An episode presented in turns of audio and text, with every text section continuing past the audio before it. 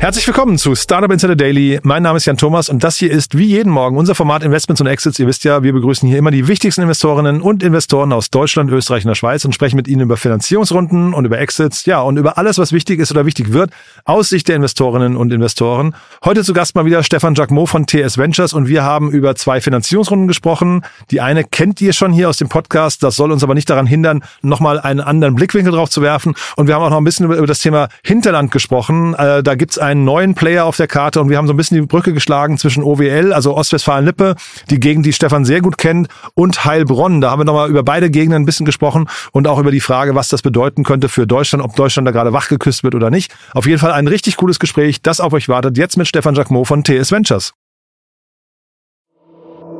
Startup Insider Daily. Investments und Exits. Cool, ja, da freue ich mich. Stefan Jacquemot ist wieder hier von TS Ventures. Hi Stefan. Hi Jan, grüß dich. Danke, dass ich hier sein darf. Ich freue mich auf ein tolles Gespräch mit dir, wie immer. Aber ich würde sagen, bevor wir einsteigen, ein paar, paar Sätze zu dir und zu euch, ne? Ja, sehr gerne. Also TS Ventures, Tim und Stefan Ventures ist das äh, Angel Vehicle von Tim Schumacher und mir. Äh, Tim ist der Partner beim World Fund und da sehr stark eingebunden. Äh, TS Ventures ist unser Angel Vehicle. Wir machen zwischen 300 und 700.000 Euro initiale Investments, haben ein Portfolio von 30 Beteiligungen Lösungen, ähm, die wir in Deutschland, Europa und den USA haben. Ähm, sehr stark Software as a Service lastig ähm, und sind ja, Pre-Seed, Seed, aber auch bis Series A unterwegs. Ähm, da kann man sich also gern zu uns wenden. Und wir sind sehr aktiv, sind also immer noch auf der Suche nach Deals, kann sich also jederzeit bei uns melden. Stefan at tsventures.io oder auf LinkedIn mich kontaktieren. Da findet man mich. Und du hast ja noch einen zweiten Hut auf, über den, da kommen wir auch gleich hin, ne? weil du hast das erste Thema, das du mitgebracht hast, Unchained Robotics. Ähm, vielleicht reden wir erstmal darüber und dann reden wir über den zweiten Hut. Genau, sehr gerne. Also Unchained Robotics, ähm, die, die waren jetzt auch bei dir schon, glaube ich, diese Woche, letzte Woche im Podcast. Genau, der im Laden, ja. Mhm. Der im Laden war da.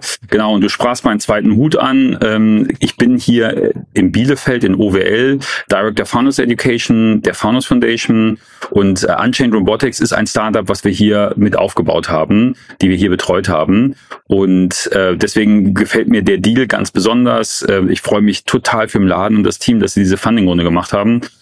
äh, weil es hier auch ein Zeichen, ein gutes Zeichen für die Arbeit ist, die wir hier machen. Klar, jetzt ein bisschen Selbstlob gehört vielleicht auch ein bisschen dazu, äh, was wir hier machen. Und vielleicht äh, die News, äh, die auch letzte Woche dann rauskam, ist eine 5,5 Millionen äh, Funding-Runde äh, für Unchained. Ähm, die Firma ist äh, 2019 gegründet worden. 2019, 2020 waren sie zumindest hier in der Founders Foundation äh, sehr aktiv. Und äh, was deren Lösung ist, sie sind so eine Art Konfigurator für Robotics-Lösungen. Man geht also auf die Webseite äh, von Unchained und kann so ein bisschen also die, die Tasks definieren, die man, die man gelöst haben möchte durch einen Roboter. Und Unchained bietet einem dann verschiedene Lösungen an, welches die ideale Roboterkonfiguration ist. Haben da jetzt auch einen eigenen Brand aufgebaut. Äh, ich glaube, der heißt Malocha, wie sie das nennen, was genau, ein sehr Malocha, cooler. Name ist. Ja, genau, äh, für, für einen Roboter, finde ich. Und äh, den wollen sie jetzt äh, natürlich skalieren. Und für mich ist das eine, eine sehr schöne Lösung, sehr schönes Startup, weil es halt ähm, aus dem Hinterland kommt, wie wir das hier meinen. Wir haben ja die Hinterland of Things Konferenz, die jedes Jahr im Juni stattfindet, äh, hier in Bielefeld. Und äh, wir sind ja hier angetreten, auch um zu zeigen, dass es in Deutschland Startups gibt, die auch äh, an Orten entstehen und großes Potenzial haben, die nicht gerade Berlin oder München heißen. Und äh, Unchained Robotics ist so eine Company, äh, wo das passiert. Und in der Runde haben jetzt eine Firma namens Future Industry Ventures investiert. Das ist ein, äh, glaube ich, ein Joint Venture von Redstone und ähm, ja, einer japanischen Bank. Und was ich ganz spannend finde, der Zukunftsfonds Heilbronn, wohinter sich ja die ähm, Familie von Dieter Schwarz äh, befindet, den Lidl-Gründer, die ja gerade auch mit Aleph Alpha eigentlich sehr viel Aufsehen äh, erregt haben äh, durch, durch ihr Investment dort. Und ähm, ja, Unchained hat sicherlich einen Start hingelegt, also der war gut, aber dann mussten sie auch sich immer ein, zwei Sachen überlegen, pivotieren. Und das ist für mich auch so eine Geschichte, wo Durchhaltevermögen des Gründerteams sich absolut auszahlt, sich dem, dem Kunden zuzuhören, auf Kundenfeedback zu reagieren. Sie hatten vorher selber eine Kameralösung auch für ihre Roboter entwickelt, die, die dann sehr gut äh, Dinge erkannt hat. Das hat aber nicht ganz so gut funktioniert und sind jetzt auf diese Konfiguratorlösung und auch eigenen Roboter dann umgeschwenkt.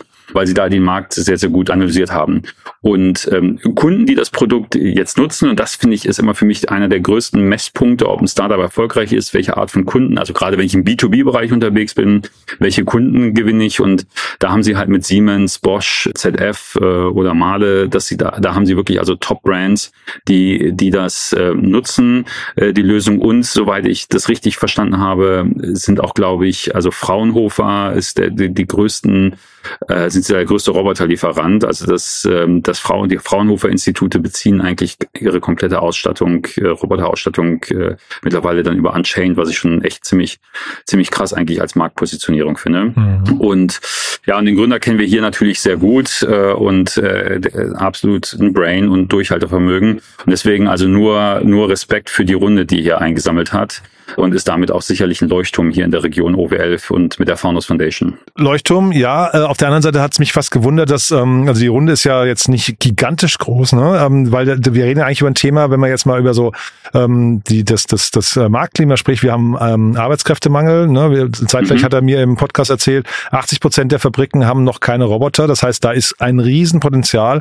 Und sie kommen ja mit einem Malocha-Bot und so weiter. Ne? Sie kommen mit, einer, mit einem coolen Angebot eigentlich, was man sehr, sehr, sehr, was nach vorne raus sehr viel Potenzial hat. Also hat mich fast gewundert, dass das nicht noch mehr Drive bekommt. Ne? Also ich weiß nicht, wie du das einschätzt. Also da hätte ich auch, hätte mich nicht gewundert, wenn es eine zweistellige Runde geworden wäre. Äh, abs absolut. Gerade auch, äh, wenn du äh, eigene Fertigungskapazitäten aufbauen willst mit deinem Malocha-Bot, äh, brauchst du natürlich äh, auch einiges an Kapital. Mhm. Ähm, ohne jetzt hier, weil die Firma ist seit 2020 äh, auch nicht mehr der Fonds Foundation zu sehr in Details in, in der Runde informiert zu sein, würde ich sagen, ist hier sicherlich auch ein Grund, dass die Firma einen kleinen Pivot hingelegt hat, sich dann auch nochmal in eine andere Richtung entwickelt mhm. hat und auf dem, auf dem, auf dem neuen Thema auch erstmal Traction aufbauen musste. Guter Punkt, ja. Und das ist ja immer in der Startup-Szene, wenn du so, einen, so einen kleinen Pivot hinmachst, dann, es gilt ja nicht das Alter der Firma, sondern es gilt, wie lange hast du Traction auf dem aktuellen Thema und danach wird es halt bewertet. Also ich habe selber auch Startups im Dealflow, die sind sechs, sieben Jahre alt und die bewerte ich aber wie eine zwei Jahre alte Firma, weil ihr altes Modell einfach nicht gepasst hat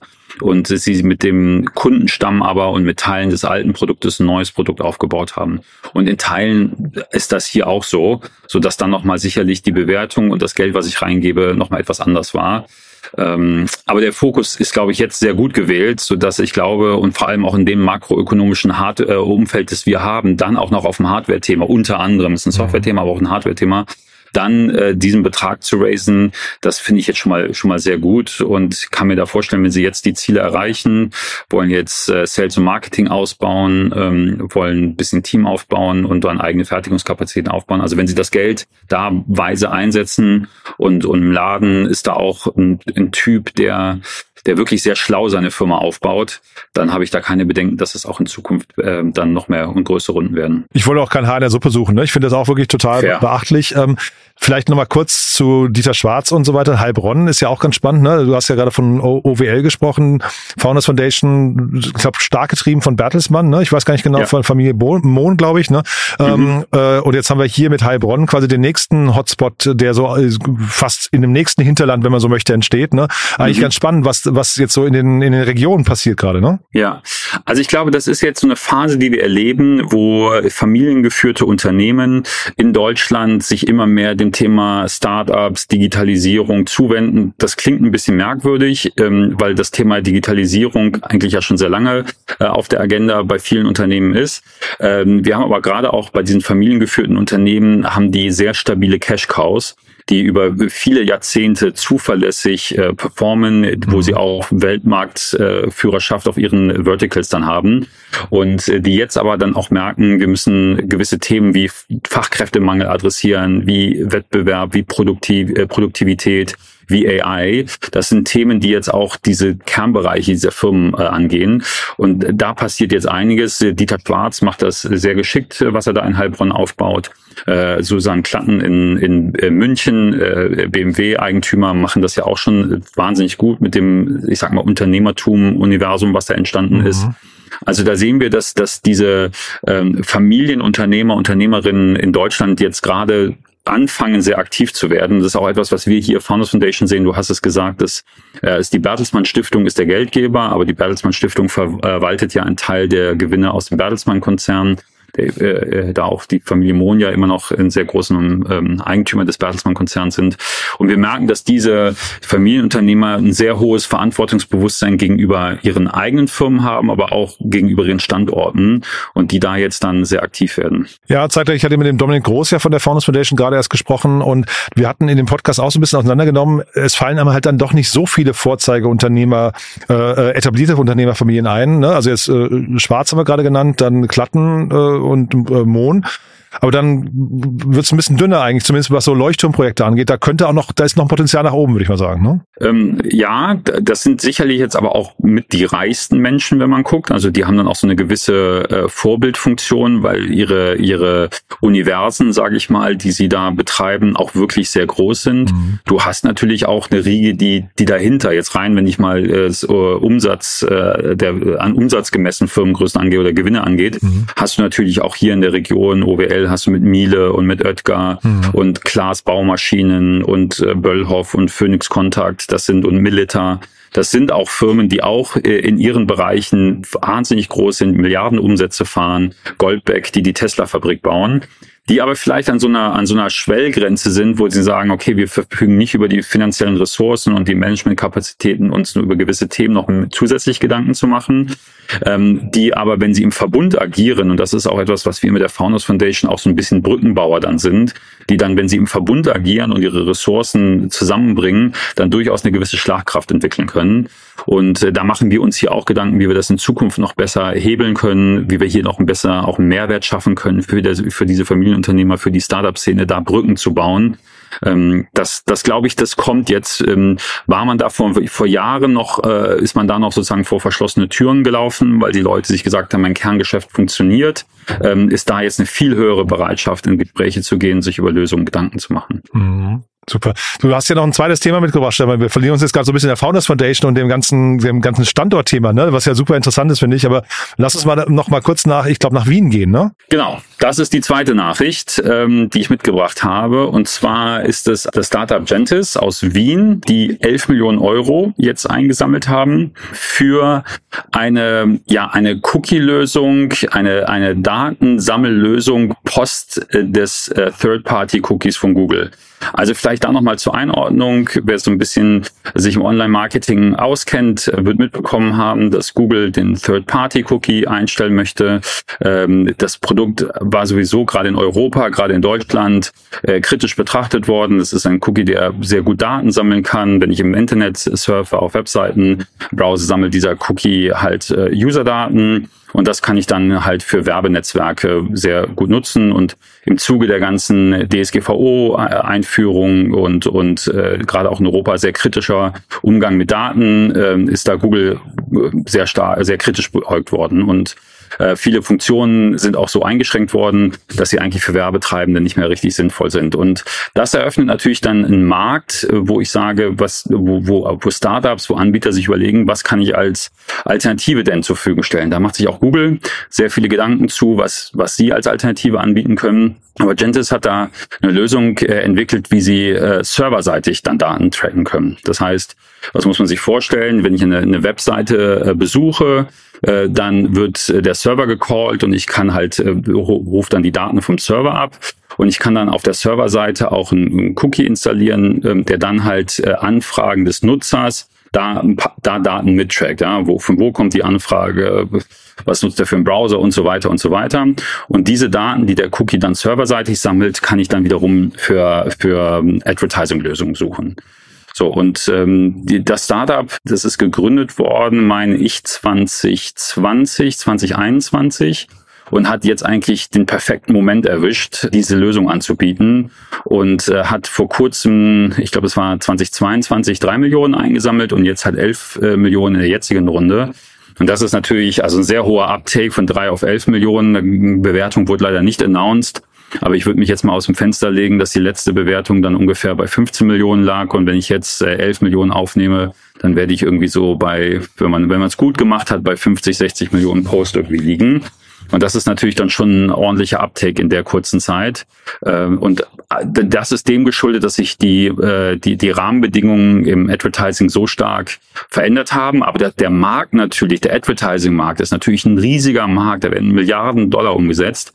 Und da so ein Third-Party-Cookie, der, ja, das gehört dazu, dass er in der Vergangenheit auch schon an, an Bedeutung verloren hat, aber jetzt natürlich äh, da äh, potenziell eine gute Lösung, äh, auch es wird, also es wird nach guten Lösungen gesucht, die haben potenziell eine gute Lösung und da kann ich die Funding-Grunde sehr gut verstehen. Total, also wir haben ja bei Unchained Robotics schon über Rückenwind gesprochen, ich glaube, hier ist es noch, noch akuter eigentlich, ne, kann man fast sagen weil die Unternehmen halt sehr, sehr schnell jetzt einfach, ähm, also die, alle Unternehmen, die quasi auf Basis von Nutzerdaten irgendwie oder klarer Nutzer, Nutzeridentifizierung bessere ähm, Erlebnisse präsentieren möchten. Ne? Darum geht's ja meistens, bessere Werbung oder bessere Angebote zeigen möchten und so weiter. Die haben ja jetzt wirklich alle nach vorne raus gerade ein Riesenproblem und müssen sich mit Lösungen beschäftigen. Das heißt, da hast du so ein sehr kleines Zeitfenster und da könnte, könnte es sein, dass Gentis da genau die richtige, richtige Lösung präsentiert. Ne? Genau, absolut richtig. Und, und was halt noch dazu kommt, wir leben ja in, in uh, ungewissen Zeiten. Uh, wir kriegen mit Deutschland uh, kein Wirtschaftswachstum zurzeit. Mhm. Ähm, unter, überall haben Unternehmen Sparmaßnahmen. Und äh, eine Sparmaßnahme ist auch sehr häufig natürlich dann das Marketing. Und zurzeit sucht der Markt einfach nach effektiven, effizienten Marketinglösungen. Also dass mhm. ich äh, früher, wenn ich solche Ad-Netzwerke habe und solche äh, Cookies dann habe, dann konnte ich halt sehr effektiv auch Werbung ausspielen, wenn es dann eingeschränkt wird durch DSGVO-Bestimmungen, äh, äh, die ja auch, ähm, das muss man sich ja auch überlegen, sehr kritisiert worden äh, bei der Einführung, aber doch jetzt ähm, auch im Ausland äh, hier und da durch, durchaus auch Anklang finden, dass andere Regionen auch ähnliche Regulierungen treffen. Dann suche ich natürlich nach einer Lösung, wie ich meinen Marketing-Spend weiterhin möglichst effektiv ausgeben kann, also wenig Streuverluste habe.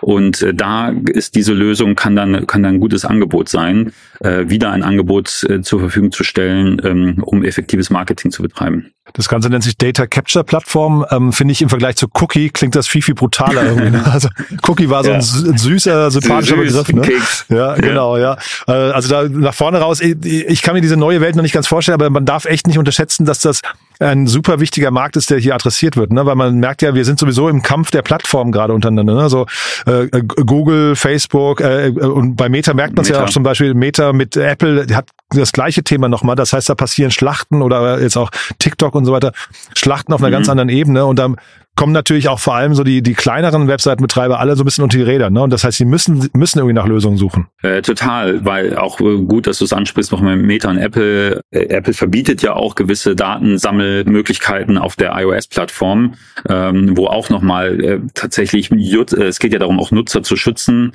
dass da natürlich äh, noch weniger Daten gesammelt werden können. Mhm. Ich habe eben erwähnt, äh, Tim Schumacher, mit dem ich zusammen das Angel Vehicle betreibe, äh, ist ja auch bekannt für seinen Adblocker, Adblock Plus. Mhm äh, wo ja dann auch äh, dann äh, Nutzung von Cookies und Datensammeln sehr stark eingeschränkt würden. Mhm. Also das sind halt einfach gigantische Kräfte, die da gegeneinander wirken. Die einen, die ist, die versuchen Datensammeln zu verhindern, die anderen, die Daten brauchen, das Geld, was dahinter steht, wenn ich gute Daten habe.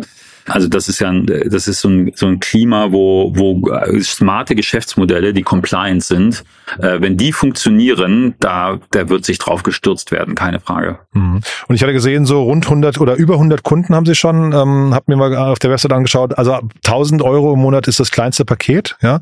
Mhm. Ähm, das heißt, das ist glaube ich dann bis 300.000 Webseitennutzer, wenn ich es richtig in Erinnerung habe. Das heißt, da ist schon auch ähm, gute Traction da oder, oder worauf würdest du jetzt gucken bei so einem Unternehmen? Also Warenkörbe, 1000 Euro monatlich ist ein attraktiver Warenkorb. Ja, ne? Da, also wenn ich sage, und das, wenn das so das Einsteiger Einsteigerpaket ist, dass ich dann sage, also ab da geht es jetzt los, dann kann ich mir ausrechnen, was dann andere Pakete sind.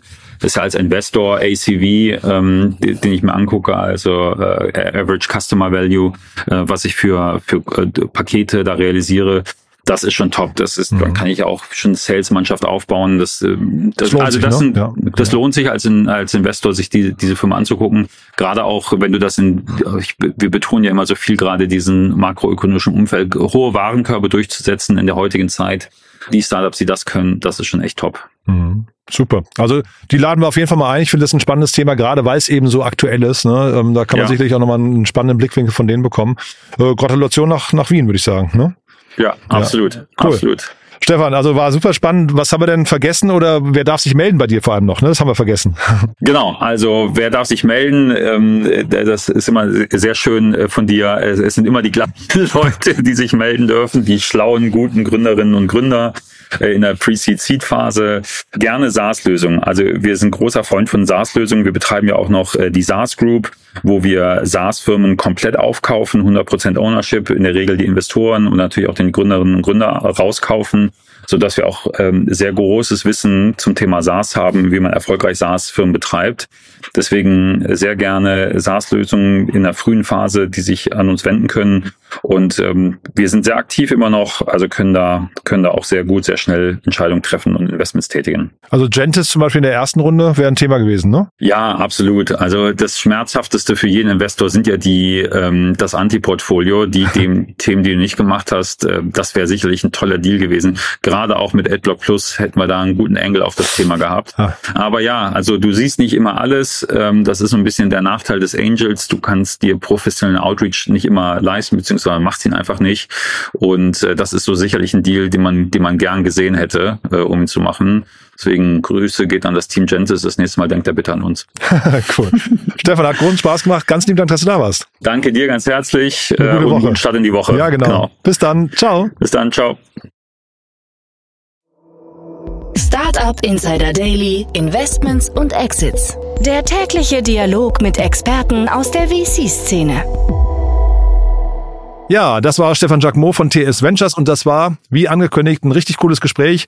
Hat mir großen Spaß gemacht. Ich kann euch wirklich nur empfehlen, euch die Folge mit dem Laden von Unchained Robotics nochmal anzuhören. Das war wirklich ein tolles Gespräch, weil das Thema natürlich echt Rückenwind hat und mega relevant wird gerade, glaube ich. Also ich fand das total plausibel, wie im Laden das präsentiert hatte. Und äh, ja, Gentis werden wir auf jeden Fall versuchen einzuladen. Ein super Thema, sehr, sehr aktuell und die Runde ist natürlich auch sehr beachtlich. Wer es schafft, hier so einen großen Sprung hinzulegen, Stefan hat es ja gerade schon mal vorgerechnet, auf eine Bewertung von vielleicht 50, 60 Millionen Super, muss man sagen. Herzlichen Glückwunsch nach Wien. Das war's von unserer Seite aus. Euch vielen Dank fürs Zuhören. Wenn ihr jemanden kennen solltet, der oder die hier mal reinhören sollte, dann bitte weiterempfehlen. Wir freuen uns immer über neue Hörerinnen und Hörer. Das wisst ihr ja schon. Und ansonsten euch einen tollen Tag und vielleicht bis nachher oder ansonsten, falls wir uns nicht mehr hören sollten, dann hoffentlich spätestens bis morgen. Alles Gute. Ciao, ciao.